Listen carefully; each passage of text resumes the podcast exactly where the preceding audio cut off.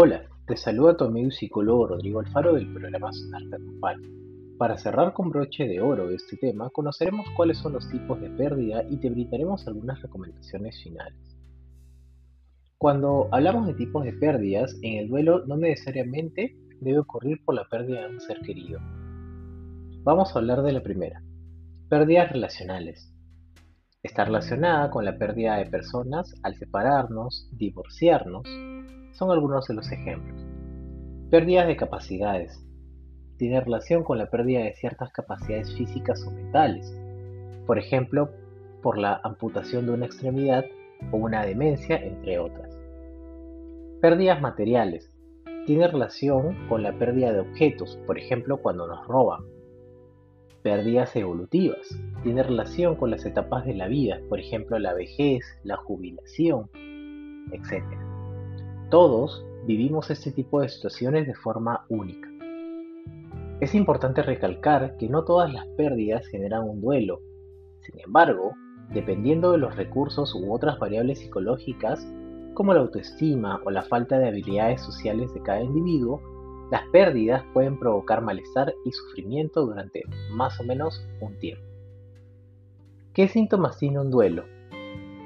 Se mezclan distintos sentimientos, la tristeza, apatía, angustia, rabia, culpa, abatimiento, pensamientos de injusticia, entre otros.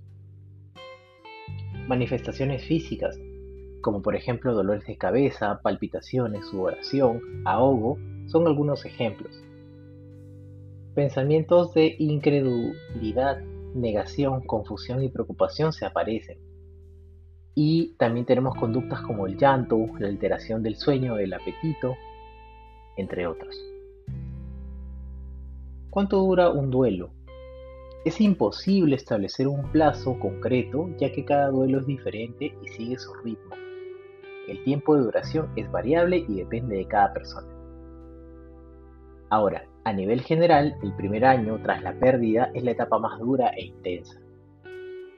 Y finalmente, la situación más crítica se produce entre el segundo y tercer mes después del fallecimiento, ya que el intenso apoyo emocional de la familia y los amigos disminuye, y en cambio es cuando se hace más necesario.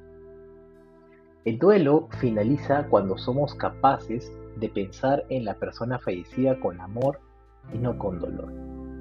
El duelo es el proceso de adaptación a la nueva situación sin nuestro ser querido. Recomendaciones finales.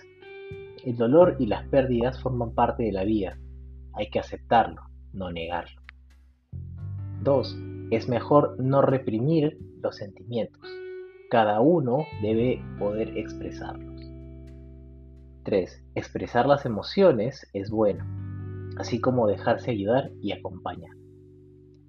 Y bien, hemos finalizado con el tema del duelo. Estoy seguro que ahora conoces mucho más sobre este proceso. Nos vemos hasta una siguiente ocasión. Bye bye.